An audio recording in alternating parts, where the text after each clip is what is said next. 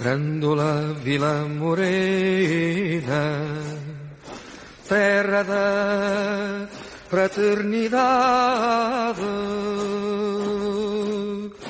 O povo é quem mais ordena dentro de ti a cidade. Dentro de ti a cidade. O povo é quem mais ordena. Terra da fraternidade. Grândola Vila Morena.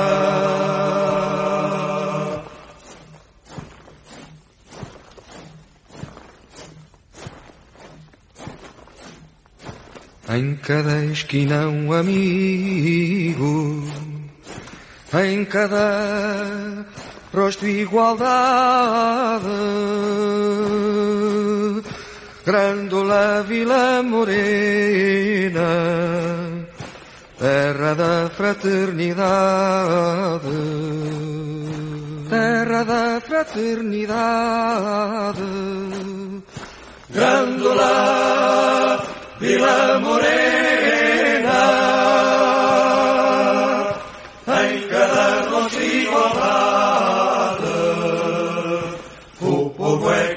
Mais ordena.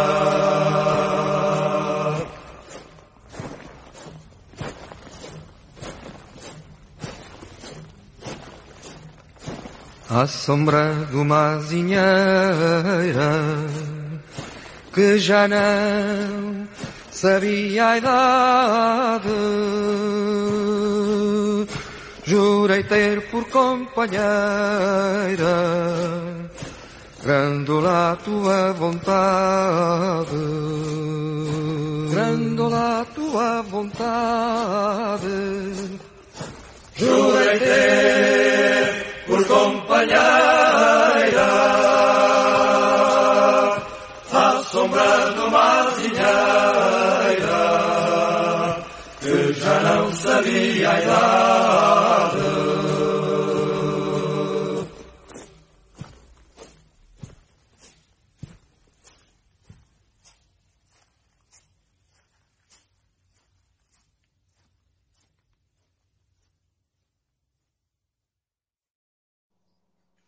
Hola, buenas tardes. Lo primero, pedir disculpas por estos cinco minutillos de retraso que hemos tenido, por problemas técnicos más que nada, pero ya estamos aquí otra vez, las voces y los ecos.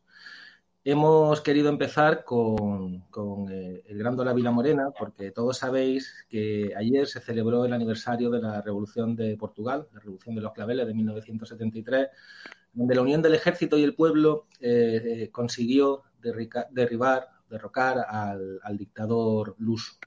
Además, muchas veces se nos olvida, pero también fue el aniversario de la liberación de Italia en 1945.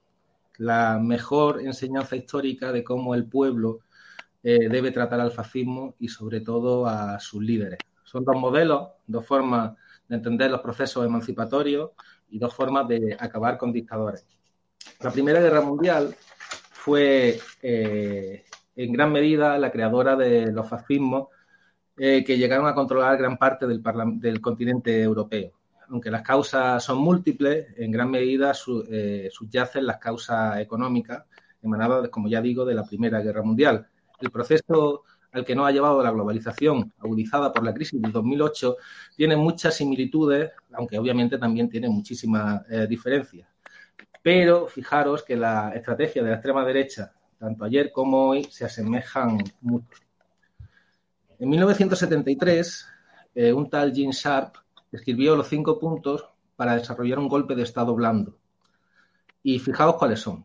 El primero, promover acciones eh, no violentas para crear un clima de malestar, denuncia de corrupción, promoción de intriga, divulgación de falsos rumores, judicialización de la, de la política, que seguro que os suena. El segundo punto era defensa de intensas campañas en defensa de la libertad de prensa y los derechos humanos, acompañado de acusación de totalitarismo contra el gobierno, que seguramente también os suena mucho. La tercera era una lucha activa por reivindicaciones políticas y sociales y manipulación del colectivo para que emprendan manifestaciones y protestas violentas. que a mí me quiere recordar al último vídeo de ese personaje llamado Spiriman diciéndole que debíamos dejar de cumplir la cuarentena y el aislamiento eh, social y luchar por, su, por la libertad, por su libertad, decía él. Eh, la cuarta, operaciones de guerra psicológica y desestabilización del gobierno para crear un clima, clima de ingobernabilidad, que es lo que se está buscando en muchos casos. Y por último, conseguir la renuncia del, del presidente a la vez que se prepara un, el terreno para una intervención militar. En este contexto, con lo que estamos viviendo hoy en España, hemos querido traer al programa a un experto economista. Ha sido o es máster en Economía Internacional y Desarrollo con matrícula de honor en, ese trayecto, licenciado en Economía y ADE, con un expediente sobresaliente, premio extraordinario de bachillerato. Además, ha estudiado eh, algún curso de arquitectura y sociología, Alberto Garzón lo define como el hermano listo de los Garzón. Gran parte de Izquierda Unida lo define como el hermano guapo de los Garzón. Tenemos hoy con nosotros a Eduardo Garzón. Eduardo, ¿qué tal? ¿Cómo ¿Qué tal? Muy bien. La primera pregunta. La primera pregunta es, es obligada con la introducción que he hecho. ¿Con qué te quedas? ¿Con el Belachau o con el Grando la Vila Morena? ¿Puedes repetir otra vez? Que no he perdido la señal un poco. Sí, digo, ¿con qué te quedas? ¿Con el Belachau o con el Grando la Vila Morena? Ah, bueno. Pues con el Belachau, que precisamente he estado residiendo en Italia hasta hace muy poquito tiempo el Belachao, pues bueno, yo también me quedo con esa, ¿eh? también te digo. ¿Por qué, ¿Por qué estudiaste economía, Eduardo? ¿Por qué te decidiste a estudiar economía eh, en, en, este contexto social en el que estamos viviendo? Bueno, pues de hecho empecé estudiando arquitectura superior en la Universidad de Málaga. Lo que ocurre es que eh, cuando salí de allí, porque no era algo que se adaptaba a lo que yo quería, decidí escoger economía porque notaba, por ejemplo, y, e imagen de mi hermano, precisamente, era necesaria para entender lo que estaba ocurriendo. En aquel momento estamos de hace ya tiempo, pero ocurrían fenómenos, sobre todo geopolíticos, que yo era incapaz de comprender. Por ejemplo, porque eh, incluían a España en la guerra de Irak, cuando la inmensa mayoría de la población eh, se me en contra y entendí que la economía era una parte muy importante para darle respuesta a esa pregunta. Entonces, ese fue uno de los motivos más importantes que me llevó a la economía y desde luego lo que vi allí me gustó mucho y hoy día pues puedo considerarme un fan de la economía o un friki como dirían algunos. Precisamente hablando de fricadas, eh, yo sé que tienes algunas eh, aficiones, ¿no? Así también curiosas. ¿Cuáles son las que tú destacarías? Bueno, pues eh, bailar quizás sería la afición a la que más enganchado estoy últimamente. Últimamente no me refiero evidentemente al tiempo de confinamiento y de hecho he bailado canciones tú has puesto en la fiesta de Málaga, en la, en la feria de Málaga, así que sabes de lo que estoy hablando. Y bueno, también otro hobby podría ser el voliplaya o algún que otro tipo de deporte como el fútbol sala o incluso los videojuegos. También tengo ese toque friki que no tiene mucho que ver o nada que ver con seguimos teniendo, creo, problemas técnicos. ¿Sí? Ahora me escuchas bien, ¿no? Sí. Tenemos, te iba a decir, tenemos un testimonio gráfico de, tenemos un testimonio gráfico que, que, que, te tenemos que pedir disculpas, pero no hemos podido evitar hacerlo. Eh, si se puede poner de producción el vídeo.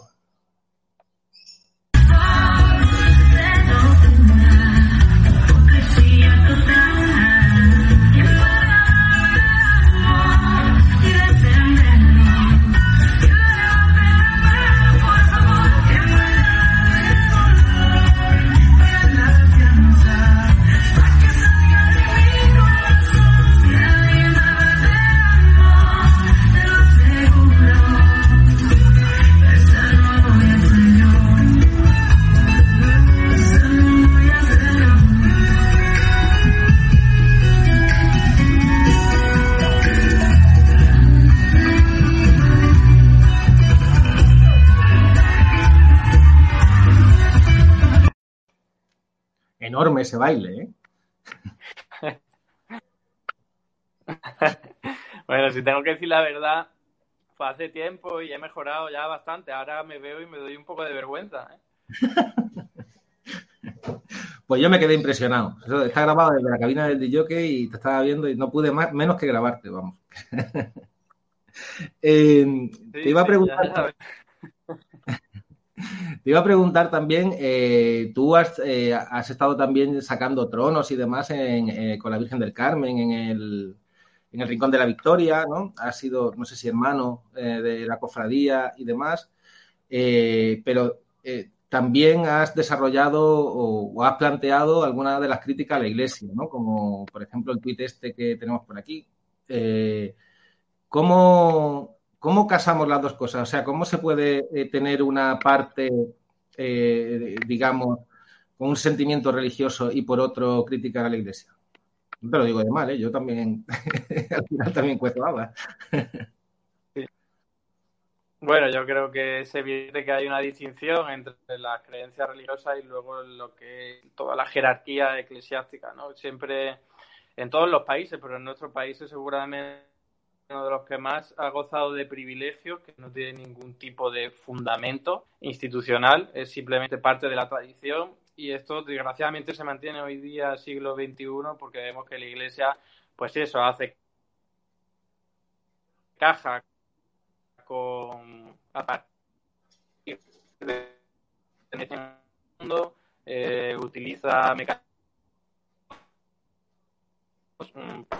pagar entonces, bueno, pues eh, uno puede tener creencias o eh, respetar o cultura de nuestra tierra, al mismo tiempo que critica a una institución que evidentemente se aprovecha de este tipo de privilegios y está generando injusticias. Por lo tanto, lo veo totalmente compatible y bueno, hay gente que es absolutamente cristiana y está en, nuestras filas, ¿no? Eh, son compañeros mm, religiosos, creyentes, y son más rojos que los que más. Está claro. Vamos, los movimientos emancipatorios en Sudamérica no se entenderían sin la religión, por ejemplo. Eh, pasando a, otro bloque, eh, tú hiciste un doctorado en limitaciones a las políticas de consolidación fiscal en la eurozona. Usando tu misma palabra, también tiene una parte friki eso, o sea, porque una, cosa curiosa cuando menos para elegir una tesis. Eh, pero en función de ese estudio que hiciste, ¿tú cómo entiendes que está viviendo la Unión Europea esta pandemia no tanto ahora, sino más bien cómo puede salir. Bueno, a ver, em, tenemos que tener en cuenta que la Unión Europea es un invento neoliberal, toda la eurozona, la Unión Monetaria, y ha estado siempre regida por criterios de austeridad fiscal. Y esto quiere decir que eh, hay una especie de presión sobre los estados que gasten poco, mucho a través de esto, sobre todo los injustos, y eso ha llevado a que se cometan algún que otro tipo de barbaridades en términos económicos, pero todos sociales.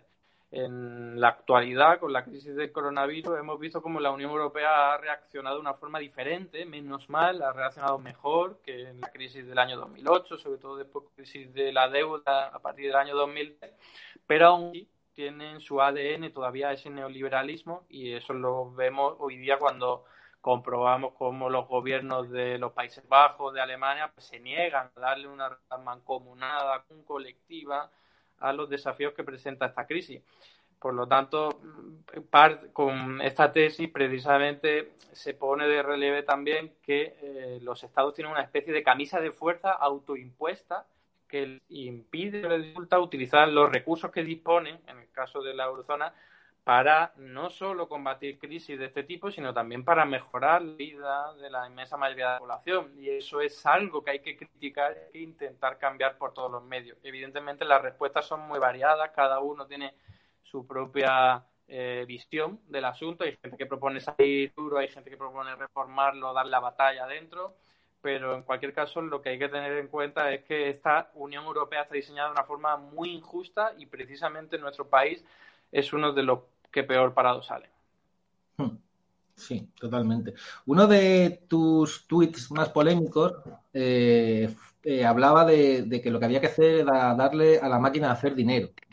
planteaba algo así como que lo que habría, tenían que hacer los estados es, fabricar dinero. Tenemos un vídeo por aquí que creo que enmarca bien el, en el año tema. 2011, el Banco Central Europeo creó de la nada 171 mil millones de euros de la nada. 185 mil en el 2012. 145 mil millones eh, de euros en el nada. 2013. ¿Sabes a dónde fue a parar todo ese dinero? A los bancos. Directamente de la fábrica a los más ricos. Dijo alguien que el Banco Central Europeo fuera un ladrón. Fray. Inyección de liquidez, lo llamaron. Y lo sacaron de la nada, Raquel. De la nada. Eh, ¿Es posible Hola. usar la máquina de hacer dinero? ¿Me escuchas? Eh. Hola. Sí, ahora. Sí. Que te decía, ¿es posible usar la máquina de hacer dinero como solución a una crisis económica? Puedes volver a repetir, es que se pierde la señal y no te entiendo bien. Digo que si es posible eh, usar desde los estados, desde la Unión Europea, la máquina de hacer dinero para salir de una crisis económica como la que estamos, la que pasamos en 2008. Ujú. Hay una malinterpretación de lo que se denomina la máquina del dinero. En realidad, hoy día en nuestro sistema monetario el dinero se está creando todo el rato. A cada hora se está creando dinero. El problema es que no está sujeto a un control democrático esa creación de dinero. Precisamente se crea sobre todo a través de los bancos privados cuando conceden crédito. Esto es algo que está ya absolutamente eh, demostrado y constatado en el Banco Central, no es algo que yo me esté inventando. Entonces, cuando algunos como yo, desde el mundo de la economía crítica, decimos que lo que hay que hacer es crear dinero también los estados y, su- y someterlo a una serie de criterios políticos y no solo de rentabilidad económica, que son por los que se rigen los bancos privados, lo que estamos diciendo es que la herramienta de crear dinero puede ser puesta al servicio del interés general y no solo al servicio del, del negocio bancario. Y esto, pues mucha gente hace caricaturas y viene a decir que lo que quiere hacer este tipo de gente es crear dinero, cuando en realidad no se están dando cuenta de que el dilema no es ese. El dinero se está creando ya todos los días. Lo que hay que hacer es crearlo para una serie de objetivos que redundan en beneficio de la mayoría social y para eso hay que arrebatar esa creación de dinero a los bancos privados o al menos reducirla al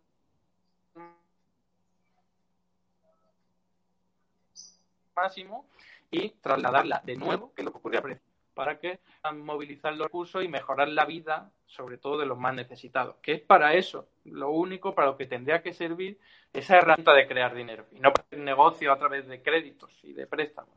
Está clarísimo, está clarísimo. Eh, desde algunos economistas y algunos que no son economistas, eh, también de la izquierda, eh, se te ha acusado en ocasiones de, de keynesi- keynesiano, ¿no? Eh, ¿Con quién te quedas? ¿Con Keynes o con Marx? Así, sin, sin más. Elegir es una trampa porque me quedo con los dos o me quedo con las mejores partes de los dos, porque evidentemente cada uno de ellos ha sido excelentes economistas de una talla intelectual impresionante, pero también han tenido errores. Y Eso es normal. Entonces yo creo que lo sensato, lo más lógico es aprender de ellos y luego adoptar una visión crítica con cada uno de ellos. Yo hay cosas de los de las enseñanzas de Keynes que a mí no me convencen, no las utilizo, no me parecen útiles, pero me ocurre lo mismo con el pensamiento de Marx. Y sin embargo, eh, reconozco que sin el pensamiento por ejemplo, no sería capaz de hacer la economía como la entiendo hoy, ni, creo que uno sea capaz de poder hacerlo. Y lo mismo con Keynes, que cada uno tiene sus aportaciones muy interesantes y creo que la virtud consiste en saber hacer una especie de interpretación lo más crítica posible para que nos sirva luego, fíjate ya casi un siglo después, podemos seguir utilizando esas actualizándolas, también incorporando pues, herramientas provenientes de otros economistas. Hmm, Sí. Bueno, y ahora te lo voy a poner un poco más fácil. Eh, ¿Cualquiera de ellos o la escuela de Chicago? La- Perdona, repite. cualquiera de ellos, Marx, Keynes, Schumpeter, incluso si quieres, o la escuela de Chicago. Ah, bueno, de la escuela de hecho yo creo que se puede aprender más bien, ¿no? Pero porque es evidente que responde a una serie de criterios ideológicos. Es un invento creado para respaldar un proyecto político que era, bueno, pues el neoliberalismo, si se puede decir en general. Entonces vemos cómo la escuela de hoy, todo ese pensamiento es absolutamente abstracto, no tiene ningún tipo de correspondencia con la realidad económica y lanza una serie de mantras que desgraciadamente se repiten mucho, que desgraciadamente se enseñan incluso en las facultades de economía, pero que no responden a la realidad económica, no sirven para entenderla. Entonces hay que hacer una distinción evidente y clara entre aquellas aportaciones de economistas que te sirven para entender mejor el mundo y aquellas aportaciones cuyo único objetivo ha sido respaldar los privilegios de la élite, porque la élite cuando había economistas que se le ocurría algo, como por ejemplo que bajar los salarios era bueno, pues le daban muchos altavoces, le daban mucho más visibilidad y esos son los economistas que triunfaban, mientras que algunos otros, como Marx, por ejemplo, se intentaba callar por todos los medios porque suponía un riesgo para los privilegios de esa élite, ¿no? Y ahí es donde se diferencia, al fin y al cabo, entre una aportación económica y otra. Hay que ver siempre, pues, esa, letra pequeña, ¿no? esa parte detrás del telón. Está claro. Eh, pasando a otro tema. Eh, tú estuviste eh, trabajando en la época del Ayuntamiento de Madrid, que yo creo que ha sido una de las más bonitas que ha vivido la capital. tú encuentras, lo primero es preguntarte cómo viviste aquello y si encuentras similitudes de aquel proceso que fue, estoy convencido, durísimo, con el proceso que está viviendo el gobierno de coalición ahora mismo en el Estado. Ah. Bueno, pues fue una experiencia alucinante en la que aprendí muchísimo ¿eh? en todos los aspectos, no solo en economía y en política, sino también en el aspecto humano y organizativo. Y tengo que decir que fue muy duro, evidentemente, y sobre todo por el ataque de la derecha. O sea, eran incapaces de concebir que un movimiento de izquierda a la izquierda del neoliberalismo estuviese gobernando la capital del país entonces los ataques pues eran por todos los por los de comunicación fundamentalmente y a veces ataques sin ningún tipo de sentido y eso podemos todos recordar pues el traje de los Reyes Magos, que a lo que utilizaban incluso para atacar una gestión del gobierno a pesar de que había cosas más importantes, ¿no? Entonces sí, yo creo que hay una, eh, una relación muy evidente, ¿no? Y es que ahora de nuevo hay un gobierno también que se encuentra una parte de la izquierda del neoliberalismo y la derecha pues, más caposa y más rancia no es capaz de soportarlo y ataca por todos los medios y ahora con la crisis del coronavirus pues es la excusa perfecta para hacerlo, ¿no? Entonces, sí, hay similitudes, yo creo que también hay enseñanza a pesar de que evidentemente gobernar un ayuntamiento pues, no tiene nada que gobernar un Estado.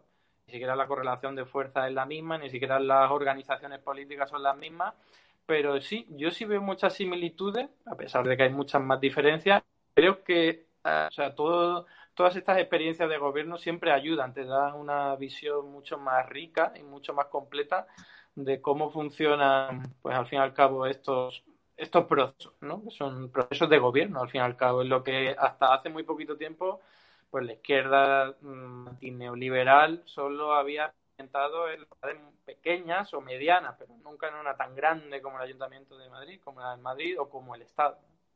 Hmm. Sí. También es cierto que el, proceso de Madrid, bueno, eh, incluso dentro de la propia izquierda fue complicado.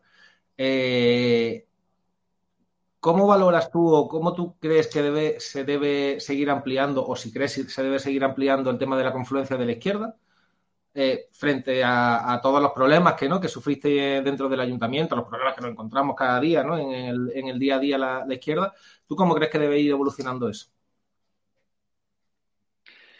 Bueno, pues en primer lugar yo creo, mm, lo tengo que dejar claro, que es importante la, la confluencia y necesario. Lo que ocurre no cualquier tipo de confluencia ni con cualquier tipo de condición.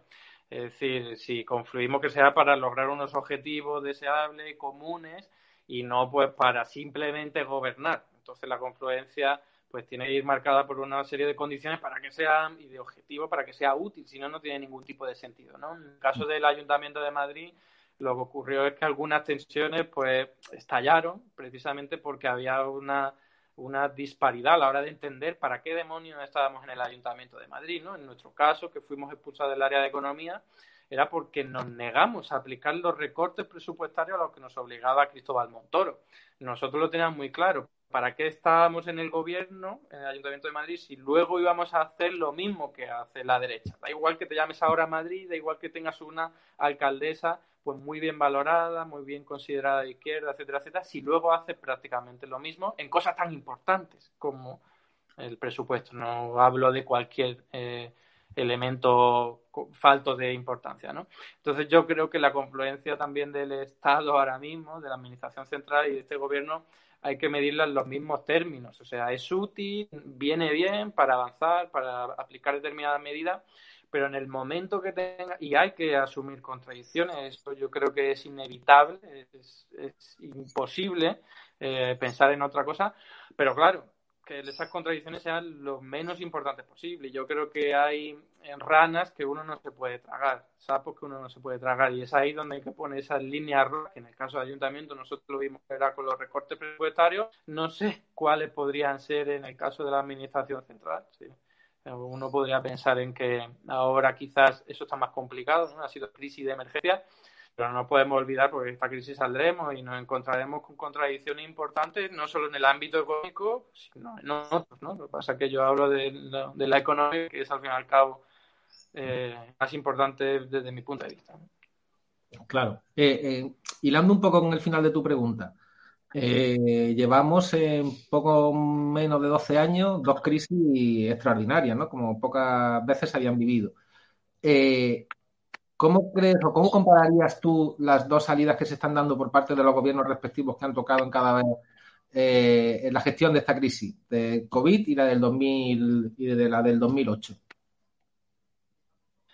Hombre, pues hay diferencias más que notables, ¿no? incluso podríamos decir que son totalmente contrarias. Por ejemplo, y esta creo que es la más conocida porque la, difundió mucho nuestra compañera Yolanda Díaz, ¿no? El año de 2012 de corte, pues eh, se abarató el despido, se facilitó el despido, mientras que ahora lo que ha ocurrido precisamente lo contrario. Se eh, dificulta, se encarece el despido, incluso se prohíben algunas fórmulas de despido y eso es una diferencia bestial. Otra diferencia, pues por ejemplo, los recortes en sanidad, ¿no? Acordémonos de la marea blanca que luchaba y protestaba eh, contra los recortes en sanidad y ahora pues hay medidas extraordinarias para aumentar el personal del sistema sanitario, que eh, evidentemente la excusa y el argumento y el motivo están más que justificados, pero es otra diferencia más.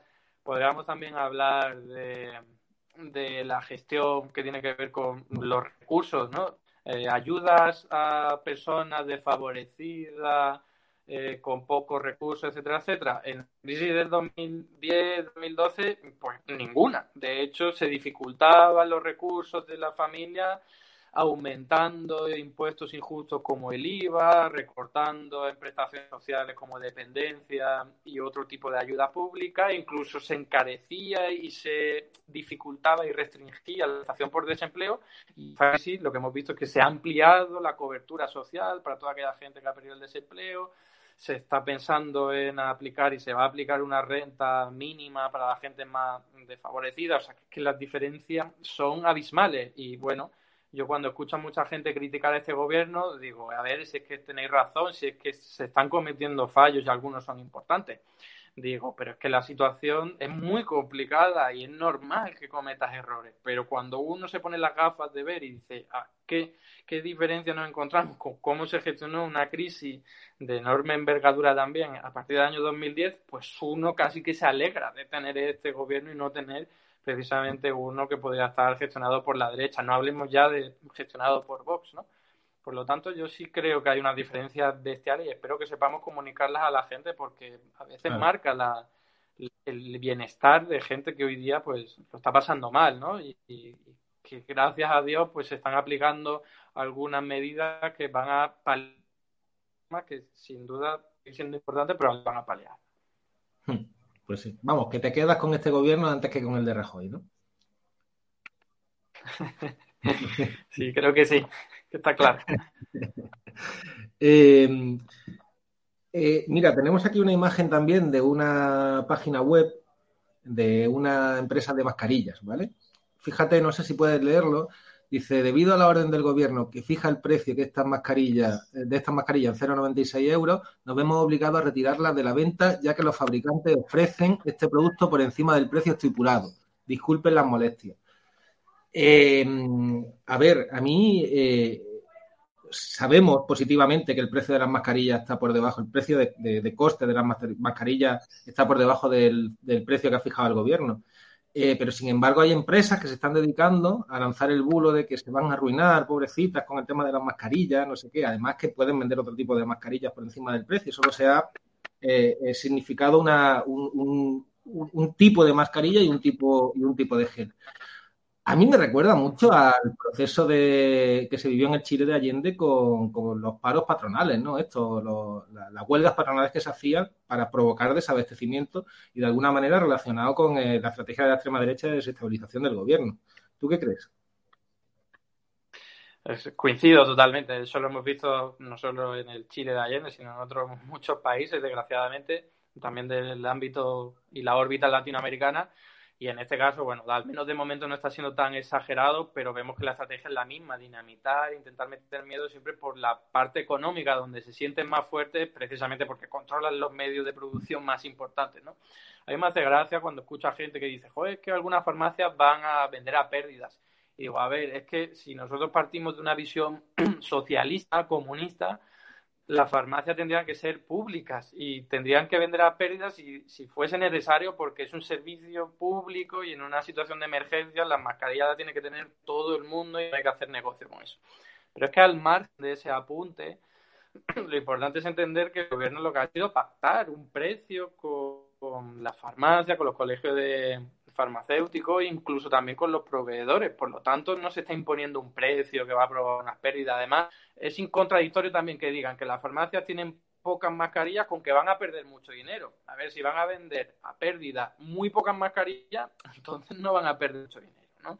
Y además que con otros productos también las farmacias están ingresando mucho dinero. Al mismo tiempo que hay mucha gente que lo está pasando mal, empresas que se han tenido que cerrar, o sea, que eso tiene por ningún sitio. Pero como digo, Además, no va a haber desabastecimiento porque se ha pactado. Se ha pactado directamente con los proveedores que va a haber un suministro determinado de carillas a un precio determinado. Y si no se hubiese pactado, pues esta medida no se hubiese podido tomar. De hecho, ha tardado eh, un tiempo en adaptarse y en aplicarse porque había que asegurar la provisión. Entonces, si, si no hubiese habido suficientes mascarillas aseguradas para la inmensa mayoría de la acción, pues esta medida seguramente no hubiese visto la luz y ha tardado precisamente por ese motivo. Así que hay que dejarle a todo el mundo claro que desabastecimiento hay, ya lo había, no como resultado de esta medida, y esta medida lo que va a hacer es precisamente que la inmensa mayoría pueda acceder a mascarillas y otros productos sanitarios a un precio razonable y es algo que, que debería ser mm, básico.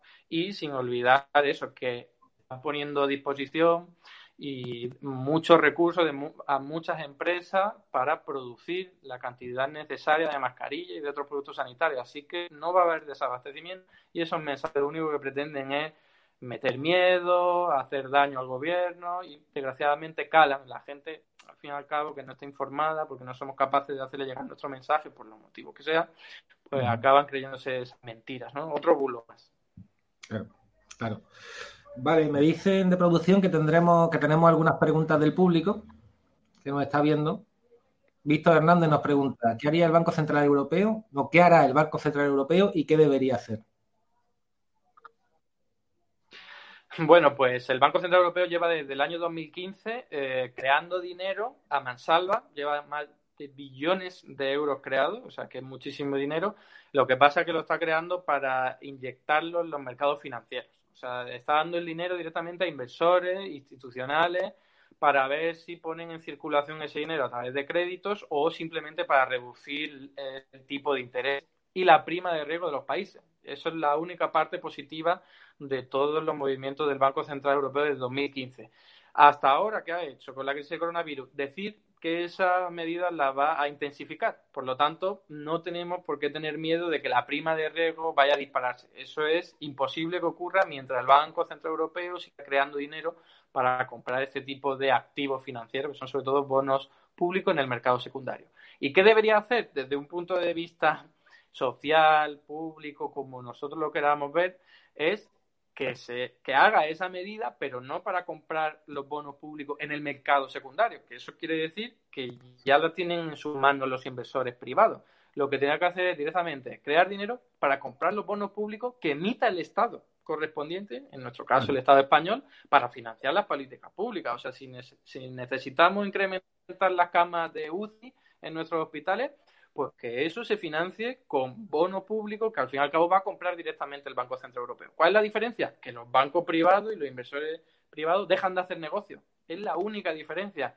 Que nadie venga con cuentos de que se va a crear inflación o que esa medida es irresponsable. Es lo mismo, la única diferencia es que los bancos privados no se lucran por el camino. Y esperemos que el Banco Central Europeo algún día pues adopte esta medida. Desgraciadamente estamos muy lejos por lo que sabemos, ¿no? Pues esa visión liberal que impregna casi toda la élite de Europa, incluida el Centro Europeo. Sí, vamos a tener que cantar más el Belachau, me parece, para ir tomando posiciones de cara al Banco Central Europeo. Teníamos otra pregunta del público. Dolores Ibarruri, esta me suena el nombre. Eh, hola Eduardo, ¿Qué piensas que podría aportar la teoría monetaria moderna en la difícil situación económica que casi todos los pronósticos vaticinan después de esta pandemia? Gracias, salud. Pues yo creo que puede aportar muchísimo, aportar muchísimo porque la teoría monetaria moderna nos dice que no nos debemos preocupar por el déficit público y la deuda pública, que eso no es lo importante, ni por la obtención de financiación, que lo importante es saber o ver si la gente tiene un puesto de trabajo, si eh, hay suficientes recursos ociosos que se pueden poner en funcionamiento, es decir, si tenemos tierra sin cultivar, ¿por, ¿por qué no las ponemos a cultivar? Eso es un problema. Y también, evidentemente, si hay tensiones inflacionistas. Pero preocuparse por que haya déficit público o una deuda pública elevada no tiene ningún tipo de sentido porque esos son simplemente números que están eh, indicando la cantidad de dinero que se está poniendo en circulación. Pero es que tú puedes poner dinero en circulación pues para matar de hambre a la inmensa mayoría o para hacer que todo el mundo viva bien. Que es lo importante, hay que ver cuáles son las condiciones de vida de la gente y a partir de ahí utilizar los mecanismos de política fiscal y monetaria para lograr ese objetivo. Entonces yo creo que la teoría monetaria moderna es muy útil para entender y, sobre todo para derribar las excusas que utiliza la derecha, que siempre utiliza lo mismo. Recordemos que en el año 2010 se aplicaron políticas expansionistas. Fueron muy leves, como la del Plan E y mal diseñadas, pero se aplicaron. Dijeron, ah, como los estados tienen dinero, que, que combatan la crisis así. Cuando pasó un año o dos años, y dijeron, oye, ya no hemos pasado, el déficit público está muy elevado, la deuda pública también, así que recorte corremos el riesgo de que vaya a ocurrir lo mismo en esta crisis. Cuando ya nos estemos empezando a olvidar de los problemas del coronavirus, del confinamiento, que esperemos que sea pronto, aparecerán nuevas voces diciendo la deuda pública está muy elevada y el déficit público está muy elevado, así que hay que recortar impuestos injustos, el IVA, etcétera. Pues la teoría monetaria moderna es la herramienta científica y académica más potente que tenemos para decir mentira. Eso no es lo importante. Lo importante es que la gente tenga empleo, que lo reciben bien utilizados no hay inflación y otro tipo de equilibrio. Pero hablar de indicadores como el déficit público, la deuda pública, es una trampa en la que siempre nos meten para salirse de ellos con la suya. Sí, sí. Eh, otra pregunta teníamos. José Muñoz, buenas tardes. Con la, la crisis del COVID-19 está quedando demostrado que el sistema público tiene que estar mucho más reforzado en todos los aspectos. Bien. ¿Es viable desde el punto de vista económico justificar que el sistema público debe ser el motor que nos impulse a salir de esta crisis? El sistema público debe ser el motor que no... No solo es viable... Sí, no, solo digo que no solo es viable, sino que es necesario, ¿no? Eh, yo que nosotros, todos los que defendemos lo público, estamos cansados de decir que lo público es indispensable, no solo para que la gente viva bien y haya menos niveles de pobreza y desigualdad, sino también para que funcione la economía. Y creo que la crisis del coronavirus ha puesto de relieve y nos ha puesto en bandeja poder seguir defendiendo esto. porque imaginemos que hubiese ocurrido si no hubiésemos contado con un sistema público en una crisis eh, eh, de pandemia como esta. Es que no solo que hubiese muchos más muertos y muchos más fallecidos, sino que había mucha gente pasándolo mm, fatal en términos sociales, sin ningún tipo de ingreso para poder salir de esta. Así que nos han la, la, vida, desgraciadamente, porque digo desgraciadamente, porque ha venido a través de una epidemia, pues nos ha puesto en bandeja tener muchos más argumentos para defender lo público, sobre todo la sanidad pública, pero no solo. Entonces, yo creo que precisamente, mm, no solo, como decía, no solo es viable, sino que es necesario reivindicar lo público, fortalecerlo y esperemos que una vez acabe todo esto de la pandemia, no perdamos fuelle en esa lucha. Hombre, y para muestra lo de Estados Unidos, ¿no? Que, que ponían rayas para que los mendigos no durmiesen juntos. Es que vamos, es impresionante lo de. Totalmente. vale, creo que tenemos la última. Me dicen. Lalu, eh, ¿renta básica sí o no? En caso afirmativo, ¿en cuánto dinero aproximadamente debería ser al mes? Eh, otras preguntas de sí o no. Depende, depende de cómo, cómo esté configurada. Yo soy partidario de que la renta sea condicional a la renta y valga la redundancia, lo que quiere decir es que se dé una renta a aquella gente que la necesite, no a todo el mundo independientemente de si la necesita o no. Entonces, yo sí creo, y de hecho la renta mínima o ingreso vital, como se llama, se va a llamar, eh, está pensado de, de, esa forma, ¿no? Darle un ingreso a aquella gente que lo necesita y creo que eso es fundamental, sobre todo en una época como la de ahora. Pero además yo lo complementaría con un programa de trabajo garantizado, que lo que viene a decir es no solo te vamos a dar dinero a ti que para que vivas y para que tengas una, un mínimo ganado, sino además vamos a darte la posibilidad y la garantía de que puedas trabajar y aprender conocimiento y utilizar tu esfuerzo para mejorar las condiciones de tu entorno, tu del medio ambiente, etcétera, etcétera. Entonces yo creo que la renta básica eh, si fuese pensada, la pregunta hacía mención a la cantidad dineraria, pues eso habría que verlo, pero en cualquier caso, entre 400 y 600 euros suelen estar la inmensa mayoría de las propuestas. Creo que siempre debe ir acompañado de un programa de trabajo, porque hay mucho trabajo por hacer, sobre todo ahora cuando vemos el desafío de, del cambio climático y que con una renta, dar, dándole dinero a la gente, no lo solucionamos. Hay que hacer algo más. Sí, pues sí. Eh, vamos a pasar de bloque. Eh, tú escribiste hace poco tiempo, creo, un libro, que tenemos la imagen también por ahí, eh, se llamaba Desmontando los mitos económicos de la derecha, donde explicas eh, que bueno que se pueden aplicar políticas económicas que beneficien a los más desfavorecidos sin poner en riesgo el desarrollo económico. Un poco lo que hablaba de la teoría económica moderna también, ¿no? Como que, que he aplicado en este libro, que es la mejor manera para entender adecuadamente la economía para poder ponerla además al servicio de la mayoría social. Eh, deshacerse de las mentiras que la derecha económica nos transmite constantemente. Hemos querido sacar una serie de, de, preguntas relacionadas con el tema de los bulos y demás, y, también con el tema económico, que, creo que tratas en, el libro. Eh, preparando la entrevista me he encontrado un síndrome por ahí raro, que, que, se llamaba el síndrome, o se llama el síndrome de Dunning-Kruger. Resulta que unos, unos estudiosos norteamericanos demostraron que cuanto menos sabes de un tema, más crees saber. Es decir, es mucho más difícil convencer a un tonto de que se equivoca con sabio. ¿no? Vamos, así dicho, dicho a tal. Nos encontramos en eh, que tu figura ha sido ataque de, de, de, de, muchos trolls, ¿no? Que se dedicaban, por ejemplo, OK Diario, tenemos también una imagen por aquí, eh, que dice el hermano de Garzón enchufado con soldazo pide más meritocracia y menos ricos, ¿no?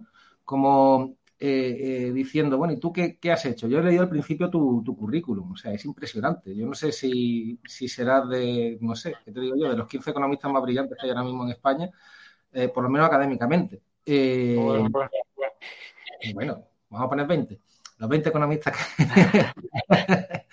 que... pero sin embargo, ya te digo, tu figura es ataque de, de un mogollón de trolls y, en muchos casos mm, utilizando el parentesco que te une con Alberto Garzón, ¿no? Es impresionante. ¿Qué, qué, piensas de eso? Mm. Bueno, yo aquí creo que se juntan dos cosas. Una es lo que hablaba, ¿no? De, de movimiento para atacar y para desgastar. Entonces, bueno, pues la derecha tiene claro que tiene que desgastar a su enemigo y lo hace acogiéndose a cualquier chorrada, cualquier tontería, como los medios de comunicación, pues entonces lo tienen mucho más fácil. Cualquier error, cualquier eh, movimiento que se pueda manipular, pues lo usan en contra. Estamos viendo, por ejemplo, en casos de el, el, experto, ¿no? Eh, Simón, ¿no? Sale a hablar y esta persona encima fue puesta por el Partido Popular en su día, pero ahora pues es como el más tonto del mundo porque no tiene ni idea de, de, pandemia, ¿no? Pues bueno, pues eso es de nuevo lo mismo, pues cosa que no tiene ningún tipo de sentido pues para hacer daño. Y también se junta con mm, la doctrina em, que existe hoy día economía, porque yo te puedo decir, Efraín, que hay algunos profesores en, la Universidad de Málaga, la Facultad de Económica, que llegaban a clase, uno de ellos en concreto, y decía, lo que voy a enseñar es la religión verdadera. Y entonces aquí vemos cómo la gente, de, en este caso de la economía convencional, no enseña la economía para aprender de una visión, con una visión crítica.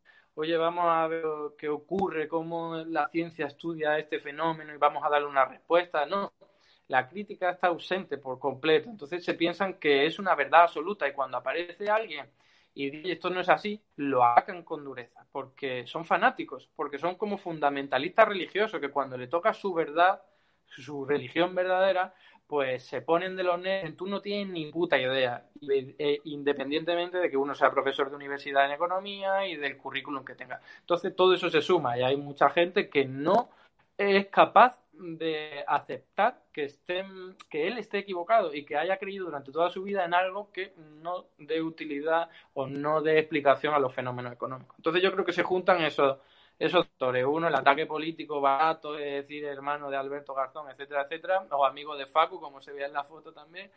Y por otro lado, pues esa, ese fundamentalismo de la economía, el fundamentalismo, el de quien diga lo contrario no tiene ni puta idea y no tiene nada que decir.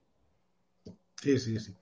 Sí, porque al final eso, eh, eso en la clase de facultad, pero imagínate en la calle, ¿no? O sea, eh, eh, yo recuerdo... en la radio, en la tele. Claro, mi padre diciéndome que, hombre, es que está claro que lo privado, mm, lo privado siempre va a funcionar mejor que lo público, porque lo público la gente se aprovecha de ello. ¿Tú qué le tendrías que decir a mi padre? que yo no fui capaz de decirle. Porque...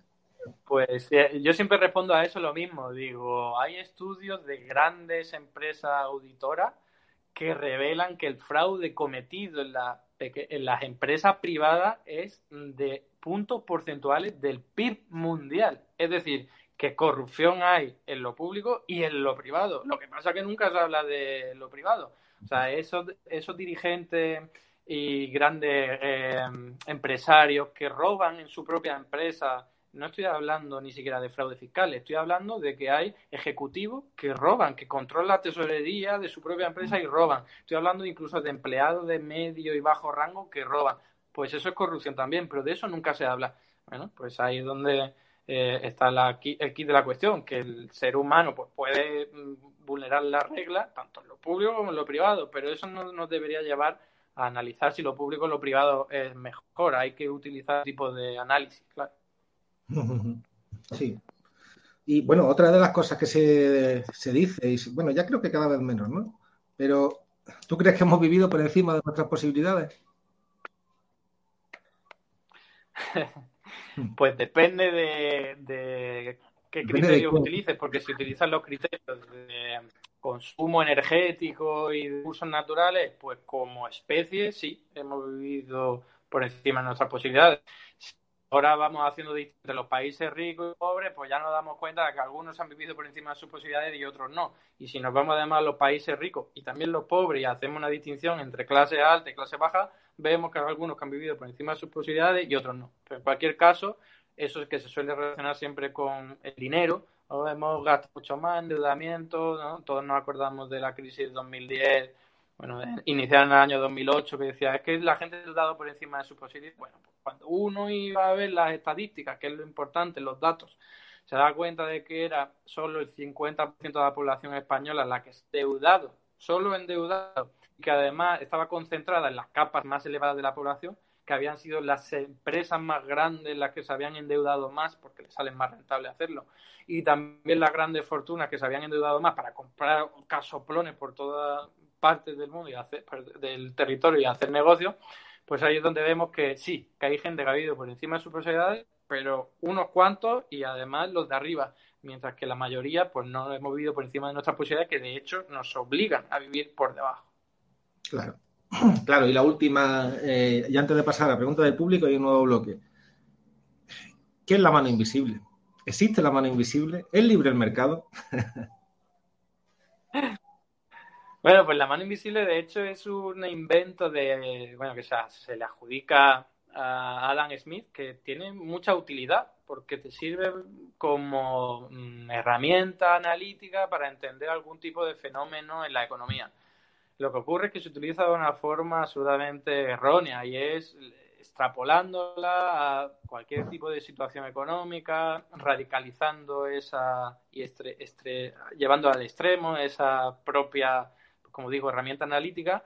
Y hay muchos que ya empiezan a decir que casi que eso es una, eh, un dios, una divinidad, ¿no? Que existe ahí, que lo único que hay que hacer es que el Estado no intervenga y la mano invisible pues actuará en beneficio de la mayoría social.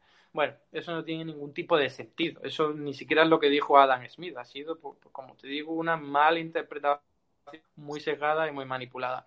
Lo único que nosotros tenemos que tener en cuenta es que el libre mercado no existe. El mercado es simplemente una institución regulada por los seres humanos. Entonces no es que tú digas que el ser humano deja de regular y aparece el mercado. No, el mercado es un invento de los seres humanos. Entonces, lo que pasa que ocurre, que ocurre que esta gente llama el libre mercado a la regulación específica de una institución para que le sea mm, beneficioso a sus intereses y que le conceda privilegios y que puedan pues hacer beneficio a costa de mm, provocar mucho perjuicio social. Y eso es lo que llaman libre mercado. Entonces dicen que el Estado no intervenga para que tengamos libre mercado, que es la situación idónea para ellos, para los privilegiados, para la élite. Nosotros tenemos que decir, no, libre mercado es una configuración específica de esa institución. Nosotros lo que queremos es regularla de otra forma, para no dejar a nadie atrás, para que todo el mundo tenga la misma oportunidad y para que todo el mundo pueda tener un nivel mínimo de vida asegurado. Y eso, lo llamen, llamen, es lo que nosotros Sí. Vamos a pasar a una única pregunta del público y después ya pasamos a, otro bloque. José Manuel Fuentes, hace tiempo en Granada estuve en una conferencia tuya en la que pusiste claramente la diferencia entre deuda legítima y, e ilegítima. ¿Podrías definirla de nuevo respecto a la actual situación? Gracias. diferencia, perdón? entre deuda legítima e ilegítima.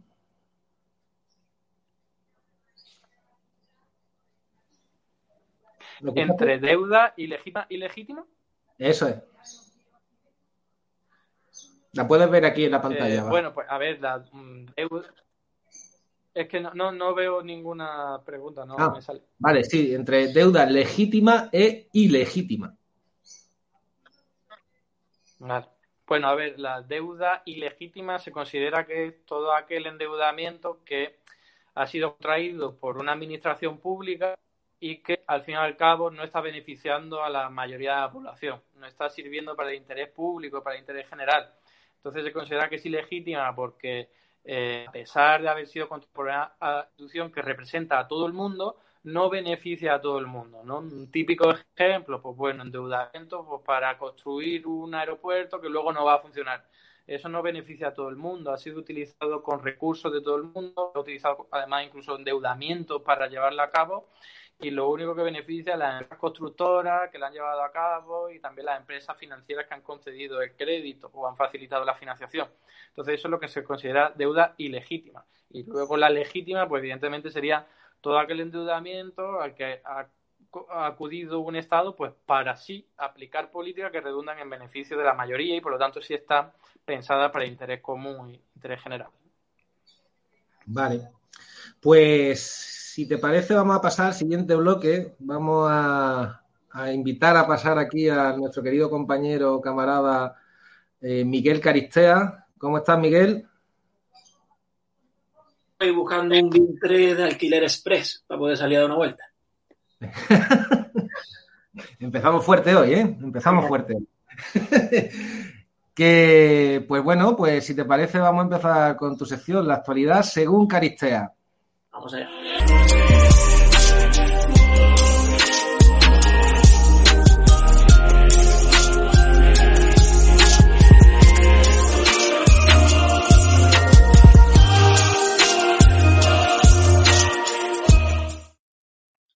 Pues hombre, que está un amigo Alfonso, está con una muchacha, cosilla que tiene de él. No es momento ahora de contarlo. Bueno, llevamos toda la semana hablando de un tema muy importante, los recortes en Murcia, como estos. PSOE y Podemos denuncian en Murcia un recorte en sanidad de 57 millones y una subida salarial del presidente de casi 3.000 euros. No. El tema importante de la semana es la chaqueta del Zara de Pablo Iglesias. ¡Bum! Mirad qué etiquetón, ¿eh? La primera chaqueta que yo veo que tenga la etiqueta tan grande y, ahí. Que sí, que es un poco hipócrita, ¿no? Criticar a Mancio y, luego ponerte su ropa. Pero también es hipócrita, pues no sé, por ejemplo, tú que has pisado menos manifestaciones que la Preisler, que tengas jornadas de ocho horas, eh, paro, días libres, vacaciones. Pero bueno, ahí está la gente que dice, "Ay, si tan comunista es, ¿por qué no se cose él mismo la ropa? Puede, puede que sea, pero Pablo no es tan comunista. Lo que sí son comunistas son los dos ministros que tenemos, Yolanda y, y Alberto, hermano de Eduardo, y es un hecho histórico porque desde, desde el año 36 no teníamos ministros comunistas. Esto ha hecho que, que España sea, considerado, sea considerada ahora mismo una nación eh, comunista. No lo digo yo, lo dice Wikipedia. Ahí lo tenemos. Corea del Norte, Cuba, Laos, Vietnam, China y España. Que, que sí, que a lo mejor Wikipedia no es un medio muy fiable. Pero si lo comparamos con OK Diario y Libertad Digital, por ley, ley. Entonces, yo creo que, que como han pasado tantos años, los comunistas no estamos acostumbrados a, estar en el poder, ¿no? Dicen, eh, los niños van a poder salir a la calle. Dice, ¿cómo que los ya no, ya no nos los comemos? ¿Ya los comunistas no comemos niños? ¿Dónde ha quedado el comunismo? Por eso, para que aprendamos un poco, traigo unos consejos que yo he querido llamar eh, consejos para la desescalada comunista. Ahí está, consejos para que nos adaptemos a, la sociedad hoy día, siendo, siendo comunista. El primero, Zara. Podemos comprar en Zara. Ya no tenemos que seguir cosiendo nuestra propia ropa, se acabó, ahora podemos ir a Zara y comprar. Estamos negociando todavía eh, Massimo Dutti, Emporio Armani, poco a poco, ¿no? Entonces, tú vas a unos sitios que se llaman centros comerciales, donde hay como ropa de muchos colores y muchas tallas y materiales más allá de la pana, y tú vas allí, te los pruebas, ¿no? Y, y lo compras con unas cosas que se llaman los dineros, que es como cartilla, ya lo explicaré en otro vídeo. Otro consejo, iPhone. ¿Podemos tener iPhone? Sí, podemos tener iPhone. Mira qué bonito. Podemos tener iPhone, eso sí, siempre que sea de iPhone 6 para abajo, ¿sabes? Y, nada de AirPods de esto, no, no. Casco de, de los que se lían, de los que tardan más en desliarlos que, que en escuchar una canción. O sea que por ahora podemos comprar ropa en Zara, podemos tener iPhone, podemos usar WhatsApp. Sí, WhatsApp. Yo sé que todos usamos eh, Telegram, pero mira, WhatsApp es comunista. Sí, sí. No lo digo yo, ¿eh? Lo ha dicho la derecha. Y lo que dice la derecha es verdad. Hasta que un periodista ha hecho un vistacillo en Google en un par de horas. Así que ya sabéis, dejad Telegram. Telegram es de facha. Usamos WhatsApp. Una cosa que no se entiende muy bien, ¿no? Como que los taxistas escuchen la COPE, pero hayan votado Unidas Podemos. Pero bueno, podemos usar WhatsApp y también podemos ir a McDonald's. Podemos comer en McDonald's. Sí, señor. Mira ahí. Mira, mira qué propaganda. ¡Pah! ¡Qué cartel! Podemos ir a McDonald's siempre y cuando no utilicemos las máquinas de autopago. Eso todavía no. Y Burger King, mm, a lo mejor cuando proclamemos la Tercera República, puede que sí. De momento, no. Además, en McDonald's vamos a poder pedir Coca-Cola, porque ya podemos beber Coca-Cola, sí, señoras y señores. Yo estaba ya un poco cansado, ¿no? Porque vas al bar, tu amigo se pide una Coca-Cola y tú te ves obligado a pedirte un ron o a pedirte un vodka. Oh, tan comunista y no te pides un vodka soviético. No te... y te, pegaba la tarde borracho y tú con cosas que hacer y así no se puede. Pero vamos a poder hacerlo. Esto, todo esto se ha conseguido gracias a una negociación que hemos tenido con los liberales, ¿no? Nosotros vamos a poder comprar Zara y beber Coca-Cola. Ellos, a cambio, pues van a poder disfrutar de eso, de jornadas de ocho horas, de vacaciones, educación gratuita, sanidad. Que parece que, que hemos salido un poco perdiendo, pero no. Porque a cambio nosotros nos hemos quedado con Britney Spears y ellos se quedan con José Manuel Soto y con Enrique San Francisco. Pues la cultura es nuestra. Y hablando de cultura, qué, qué coincidencia esta pregunta tan, tan cercana. Tengo una pregunta para, para nuestro invitado, para Eduardo, relacionada con la cultura. Si me lo podéis pasar.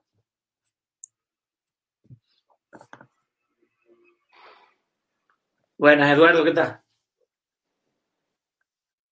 Que estamos, estamos hablando de cultura y digo, coño, por lo mejor Eduardo me puede responder esta pregunta. A ver, ¿la vida de Brian o Jesucristo Superstar? La, la vida de Brian. La vida de Brian. Vale, sin lugar a dudas. Y ahora ya tenemos, nosotros siempre tenemos un par de preguntas que le hacemos a todos los invitados y te las voy a hacer a ti a ver, a ver qué opinas. ¿McDonald's o Burger King? Ninguno. Vale, pues no- Pero bueno, Madonna habría que hacer. Burger King, aunque sea un poquito más. ¿Y Menos tú mal. a quién mandarías un gulag? ¿A quién? De todos los que... de los millones y millones de... A- Ahora para mandar a Trump, ¿no? Hombre, sí. Sí, estaría bien. A un a una tienda a comprarse un botecillo de lejía de esto, ¿no? Pues nada, esa era la pregunta. Muchas gracias. Mandaremos a Trump si no se mata él mismo y, y nada, muchas gracias por todo. Muchas gracias, Miguel. A vosotros. Como siempre. Oye, este se ha mojado más que el otro Eduardo, ¿eh? Sí, sí, un poquillo más. Poco a poco estamos consiguiendo que, que muerdan el suelo. Es que Edua- Eduardo, Eduardo Zorrilla no quiso ni elegir entre Burger King, ni, ni McDonald's, ni quién mandaba al gulag. Pero tú he visto ahí que te has pringado. Bien, vamos. Ya no podrás trabajar en Estados Unidos, pero bueno, a cambio. Muchas gracias, Miguel. Nos vemos. Pero... Oh, estoy solo. Bueno, ahora vamos. Mira con el pones. Los problemas del directo. Bueno, eh, Eduardo, vamos a pasar a la penúltima sección que tenemos ya, que hemos venido en llamar las coces y los ecos.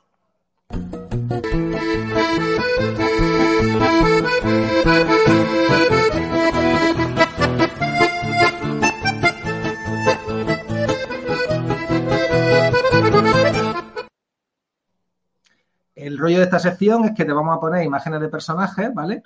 Entonces tú puedes ser o tan suave como un eco o tan, eh, tan pack como, un, como una coz. Así que tú decides un poco lo que quieres poner. Si pasamos a, o lo que quieres decir, si pasamos a la primera imagen, Lolo Moreno Rosas. Eh, bueno, pues una persona inolvidable, un compañero. Esto aprovechamos eh, que seguro que nos está viendo. Por eso no hemos querido poner tus preguntas, Lolo. Eh, muchas felicidades en tu cumpleaños, que sé que te hace mucha ilusión que te felicitemos desde aquí. Pasamos a la siguiente pregunta. O sea, perdón, la siguiente imagen. Nadia Calviño. ¿Qué dirías de Nadia Calviño? Eh, ¿En palabras o en frase? o en un gesto, si quieres, incluso. Eh, Una palabra o una frase, un par de palabras. Eh, mm, economista neoliberal fundamentalista. Muy bien. El siguiente. Carlos Sánchez Mato. Un máquina. Un máquina, un máquina. Esa es una buena definición de Carlos. Es una buenísima definición. Eh, la siguiente. Díaz Ayuso, Isabel. Sin palabras. Sin palabras. Pues. eh, está muy perdido. Muy bien. El siguiente. Rodrigo Rato. Como ves, la imagen no es tendenciosa. Un sinvergüenza y delito. Vamos, ahí, midiendo las palabras, di que sí. Eh, el siguiente. Facu Díaz. Pues un amigo muy gracioso y muy buena gente. Muy bien. El siguiente. Íñigo Errejón. Con una sonrisa. Eh, eh, chaquetero. Chaquetero. No está haciendo nada sutil, ¿eh? Va a coces, coces, coces. No, no, no. El siguiente. Julián Guita. Un grande, una leyenda, un ejemplo a seguir. La siguiente. Esto ya empieza a ponerse la cosa complicada, ¿eh? Con el que vamos ahora. A ver. Siguiente imagen. Ayn Rand. Misterioso, Perdón. misteriosa. Misteriosa. Misteriosa. Bueno, misteriosa una. Ahí ha sido más sutil. ¿eh? La siguiente. Isa Serra.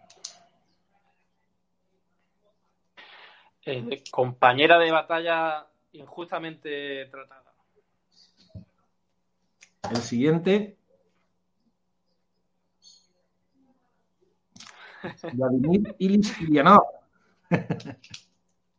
Lenin. Eh, eh, un, gran, un gran revolucionario. Muy bien. La siguiente. Joan Robinson, gran economista. Eh, brillante economista y de las pocas mujeres conocidas. Ciertamente. La siguiente. Alexandra Ocasio Cortez. Eh, muy, muy, muy grande. ¿eh? Y con mucho futuro, veremos. La verdad es que sí, es impresionante lo de esta mujer. Hay que seguirla muy de cerca. A ver qué me dice de la siguiente. Christine Lagarde. Un bicho impresentable. Vamos. y vamos con la última. Sutil también. ¿eh? Sutil también. La Virgen del Carmen del Rincón de la Victoria, Eduardo. ¿Qué nos dices de ella? La reina de los mares. La reina. Muy bien, creo que ha salido bastante airoso. ¿eh? De- Decías que no se te daba bien, pero ni mucho menos. Sí. Ha sido de los más rápidos de los que hemos tenido. Me alegro, vale. Bueno, ya vamos a ir acabando porque además sabes que a las 8 salimos al balcón a, aplaudir. Te vamos a pedir una recomendación de un libro, un tebeo o, o algo escrito en papel y, y una película o una serie. Mm, vale. Eh, bueno, de libro, precisamente uno de teoría monetaria moderna que está muy adaptado para todo el mundo, que se llama eh, Siete fraudes capitales inocentes de la política económica, un nombre horrible, de Warren Murray. Y peli o serie, pues serie eh, and Years, que es muy buena porque mm, de verdad que recuerda mucho a lo que está ocurriendo ahora, ejemplifica los desafíos a los que nos enfrentamos a nivel tecnológico, pero también político y humano. Ya eres el segundo invitado que recomienda esa serie, ¿eh? O sea que el que Ah, no la haya visto tiene, tiene que verla porque la verdad es que es impresionante. Es una buena, serie. gustó.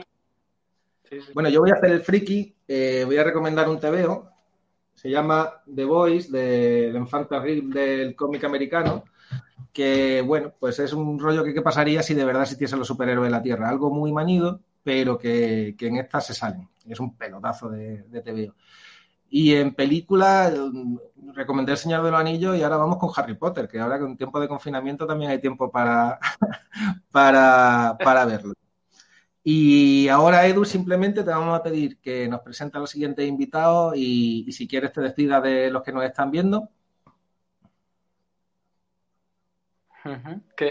Ah, em, bueno, pues el próximo programa estará con otro, gente muy eh, experta y muy eh, podríamos decirlo, muy quemada en el mundo del activismo por los derechos de los trabajadores y que esperemos contar con ellos en la lucha durante muchísimo tiempo más. Muy bien, si te quieres despedir de los... Nada, ya despedido, pues nada, un placer, un placer haber aquí, ha sido bastante eh, variado y divertido y nada, yo encantado de que me hayáis invitado, de verdad. Pues muchísimas, muchísimas gracias, Eduardo. Muchísimas gracias a todos los que, los que nos estáis viendo. En 13 minutos salimos a la calle a aplaudir otra vez a todos los que están haciendo que esta, este confinamiento sea más, más llevadero de lo, que, de lo que podía ser. Hay que meter aquí también, y, a través de lo que he estado leyendo últimamente, creo que también he tomado conciencia sobre eso, hay que aplaudir también a los chavales, adolescentes, niños y demás, que, que están haciendo una, una pandemia pues bastante eh, mejor de lo que yo pensaba que, iba a ser, pero fíjate, eh, al final eh, entre todos saldremos de esta y ya mismo volveremos a abrazarnos. Y no quiero despedirme sin remarcar una frase que se dijo ayer y creo que debe ser importante para toda la izquierda de este país. si pasa una mala racha, no te folla un facha. Muchas gracias y nos vemos en la siguiente. Aquí das tribo para ti, para di moro. Bebe bebe, dare di di, para